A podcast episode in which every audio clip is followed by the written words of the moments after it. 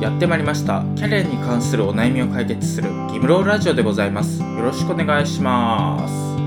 はい。ギムローラジオは大手人材会社を辞めてフリーランスとして活動している私ギムローがキャリアに関するお悩みを解決する番組となっております。ということで今回のテーマは転職エージェントは書類通過率が低いというテーマで話していければなと思うんですが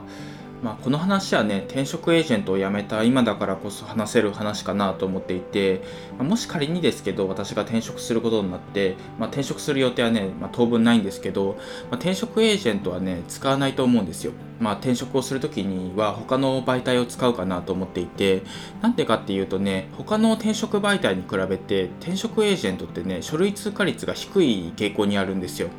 で、まあ、今日はねその理由というかなんでそういう仕組みになっているのかっていうのをね話していければなと思っていて転職エージェントってその企業に求人が送られるまでに何ステップかあるんですよ。まあ、まずその求人を紹介されてで求職者の人が求人見るじゃないですか。でいいなと思ったらいくつか応募するじゃないですか。で応募されたらすぐ企業に送られるわけではなくってまずね転職エージェントがチェックするんですよ。まあ、この人はね求人の募集要項の内容に合ってるかなとかなんかそういうのをね確認したりとかするんですよ。でそれでそのこの人はねまあ内定可能性がある程度あるなってなったらまあ求人を企業に送られるっていうそういう流れがあってでこれの怖いところはその転職エージェント内でチェックする人、まあ、求人にこの人は合ってるかなと内定の可能性があるかなっていうのをチェックする人がその求人のね仕事内容っていうのを正確に理解してるわけではないんですよ、まあ、もちろんね企業の人事も同じことが言えるんですけどただその企業に直接送ったら、まあ、この人だったらね一回面接してもいいかなって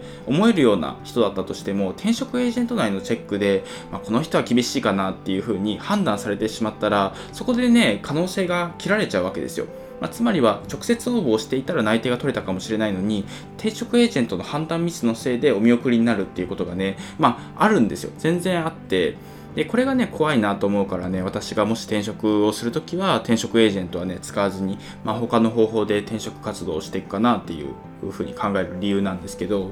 で、まあ、じゃあね、どうするのっていうところなんですけど、まあ、私だったらね、求人サイトを使って直接応募して、まあ、転職活動をしていくかなと思っていて、やっぱり企業にね、直接応募すると、その転職エージェントがね、入らないので、まあ、その分ね、人事がま判断してくれるんですよ。だからね、その、まあ、その転職エージェントの判断ミスっていう可能性をね、切れるっていうのはね、結構いいのかなと思っていて、まあ、もちろんね、めんどくさいところもあるんですよ。まあ、面接の設定とかね、自分で全部やらないといけないし、まあ、転職エージェントがいたらね、ちょっと仲介に入ってくれて、いろいろまとめてね、設定してくれたりするので、まあ、楽な部分はあるんですけど、まあ、それを差し引いてもね、やっぱり行きたい会社に内定が取れる可能性っていうのが、まあ、高くなる方がね、まあ、気持ち的にはいいので、まあ、直接応募していくかなっていう感じです。じゃあ転職エージェントって使わない方がいいのっていうと全くそんなことはなくてやっぱり転職エージェントのねいいところっていうのもあるんですよ。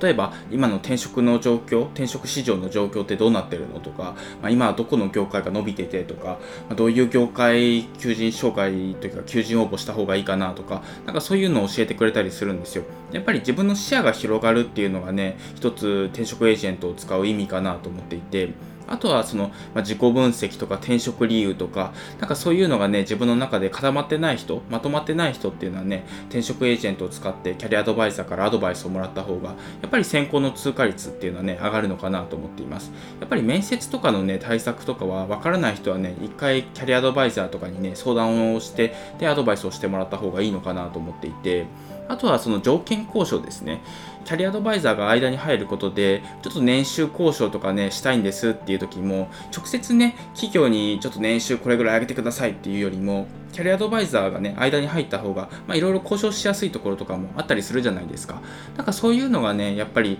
まあキャリアアドバイザーがいるといいところというか、転職エージェントを使う意味なのかなっていうふうに思っています。まあ、なのでねその私が転職エージェントを使わない理由としてやっぱりその面接対策とかね自己分析とかある程度どういうふうにやるのかなっていうのは分かってるっていうのが一つあるかなと思っていて、まあ、もちろんねちょっと第三者からのアドバイスをもらわないとね分からないところとかもあると思うのでまあ一回ね相談してもいいかなと思うんですけどただ書類の通過率っていう観点で言ったらね自己応募の方が通りやすいっていうのは事実としてあるので自己応募をねできるだけ多くしていくのかなっていう感じがします。と言い忘れたんですけど、その転職エージェントにしかない求人っていうのもあるんですよ。その非公開求人っていうのがあって、まあ、そういうのをね、見たいなっていう人はね、まあ転職エージェントを使ってそういうのを紹介してもらって、で、その求人を見てね、一回調べてみるんですよ。自己応募できないかなって。で、この求人はね、他の転職エージェントじゃなくても応募できるなっていうものがあったら自己応募するし、で、これはね、まあ、転職エージェントからじゃないと応募できないやつだなって思ったら、それはね、転職エージェントから応募するし、みたいな。